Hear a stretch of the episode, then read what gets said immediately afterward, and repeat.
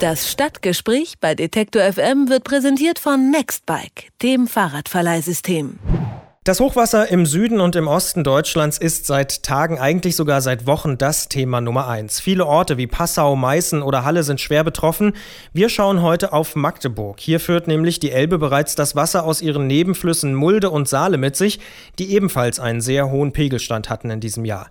Deshalb ist die Lage in der Landeshauptstadt Sachsen-Anhalts deutlich angespannter als beispielsweise beim Hochwasser 2002. Der Pegel der Elbe sinkt mittlerweile wieder, aber eine völlige Entwarnung gibt es noch nicht. Wir wollen einen Überblick über die Ereignisse in Magdeburg bekommen und sprechen deshalb mit Frank Rogullis vom MDR, vom Mitteldeutschen Rundfunk.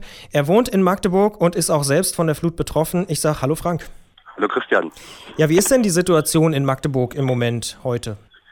Also jetzt hier im Moment, äh, ich habe gerade noch mal geschaut, der Pegel der Elbe, die wichtigste Marke für alle Einwohner der Stadt, steht aktuell bei 6,80 Meter.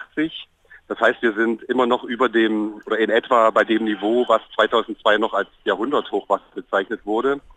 Aber jetzt eigentlich seit, ich würde sagen, seit gestern, heute ganz vorsichtig, ähm, habe ich das Gefühl, dass die schwer erschöpften Magdeburger langsam aufatmen. Es ist aber wirklich in der Stadt eine Stimmung zu spüren, ob dieses Aufatmen nicht vielleicht schon zu früh ist. Bei mir in Krakau in Ostelbien, wo die Stadt auch empfohlen hatte, dass man da die Häuser und Wohnungen verlässt, stehen die Menschen auf der Straße, die noch geblieben sind und überlegen, was tun wir jetzt, wie sind Pegel zu interpretieren, äh, was heißt das, wo sind wir vielleicht noch bedroht und solche Gespräche finden hier zumindest in den Hochwassergebieten fast an jeder Ecke statt. Jetzt hast du es schon angesprochen, der Osten der Stadt war besonders betroffen, besonders gefährdet. Wie war denn da die Situation? Du wohnst auch dort in der Gegend. Sind viele Leute gegangen? Haben viele Leute ihre Wohnung verlassen oder sind auch viele zu Hause geblieben? Das ist eigentlich äh, auch für die Magdeburger, also ich wohne jetzt seit über 20 Jahren hier in der Stadt, war eins wirklich sehr überraschend. Also beim Jahrhunderthochwasser, dem in Anführungszeichen von 2002, war es so, dass eben vor allen Dingen diese ostelbischen Gebiete, also rechts der Elbe, betroffen waren und als besonders gefährdet galten. Ähm, aber es ist ja jetzt bei diesem Hochwasser die Situation eingetreten, dass die andere Seite der Elbe viel stärker betroffen ist. Also Roten See, die Bilder waren ja überall im Fernsehen auch zu sehen, wo 3000 Menschen evakuiert worden sind, wo äh, ganze Straßenzüge überflutet wurden, wo in dramatischen Szenen äh, die Bundeswehr versucht hat, das Umspannwerk von Magdeburg zu retten, was ja auch gelungen ist. Aber das sind alles Gebiete, die nicht im Osten, sondern im Westen der Stadt liegen. Und als dann plötzlich da Wasser reingelaufen war, da war schon hier in der Stadt ähm, Entsetzen zu spüren und auch ein Stück weit Panik, vor allen Dingen natürlich bei den Anwohnern.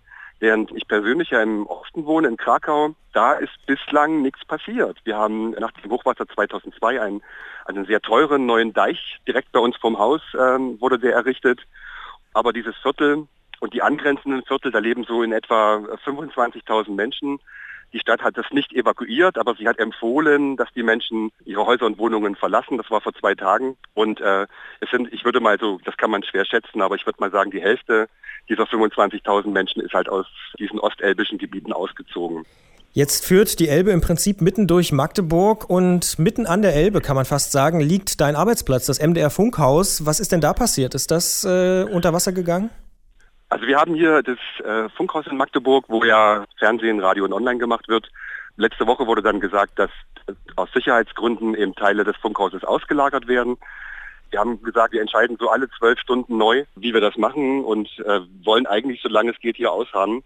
Wir haben äh, einen Sandsackweil und einen Deich bekommen um das Funkhaus und dann war es, vorgestern war es soweit, dass dann, als der, der Scheitel hier durchgezogen ist durch Magdeburg, hatten wir das Hochwasser, also direkt am Fuß unseres Deiches ums Funkhaus. Und da waren wirklich nur noch zehn Leute im, im Haus, die eben das Programm gemacht haben. Ich war auch einer davon.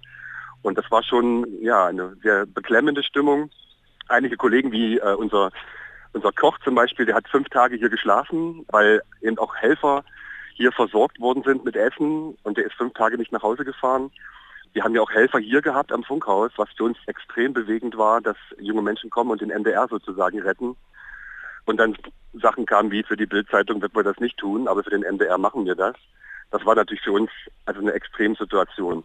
Jetzt hört man ja immer wieder, dass ähm, viele junge Menschen helfen, dass über Facebook und Twitter sich viele Leute organisieren. Hat das auch in Magdeburg tatsächlich äh, etwas in der Stadt verändert aus deiner Sicht? Also es gibt auch natürlich hier in Magdeburg ganz viele junge Menschen, die helfen. Ich würde sagen, die, die Mehrheit der Leute, die hier in Magdeburg in den verschiedenen Vierteln äh, an den Deichen geholfen haben, die hier an dem zentralen Platz in Magdeburg, wo ein so ein Sandsack-Befüllstation ist, die dort arbeiten, das sind natürlich zum Großteil junge Leute.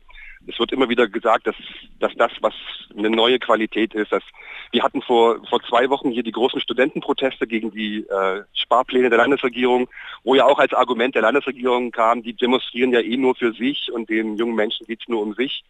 Und jetzt ist natürlich zu sehen, dass das, weiß Gott, nicht so ist, dass gerade diese Leute eben, die vielleicht vor zwei Wochen hier auf dem Domplatz demonstriert haben, dass die jetzt an den, an den Deichen stehen und äh, bei, sich an Hilfseinsätzen beteiligen.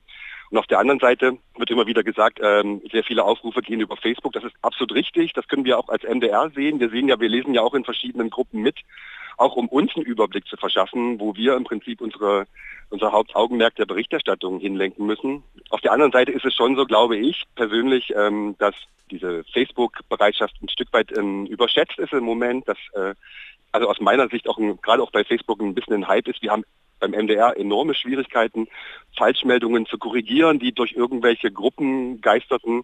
Und es ist eben leider auch so, dass eben da ähm, eine Menge Sachen nicht stimmten, was natürlich aus Sicht der Anwohner zu verstehen ist. Es, Leute sind sehr nervös, sie interpretieren Sachen. Äh, jeder kennt einen, der gesagt hat, ich kenne einen beim Krisenstab und der hätte das gesagt.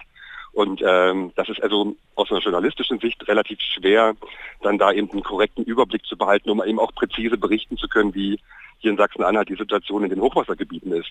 Das sagt Frank Rogullis. Er arbeitet in Magdeburg und wohnt in Magdeburg und ich bedanke mich sehr für die Eindrücke aus der Landeshauptstadt Sachsen-Anhalt. Sehr gern.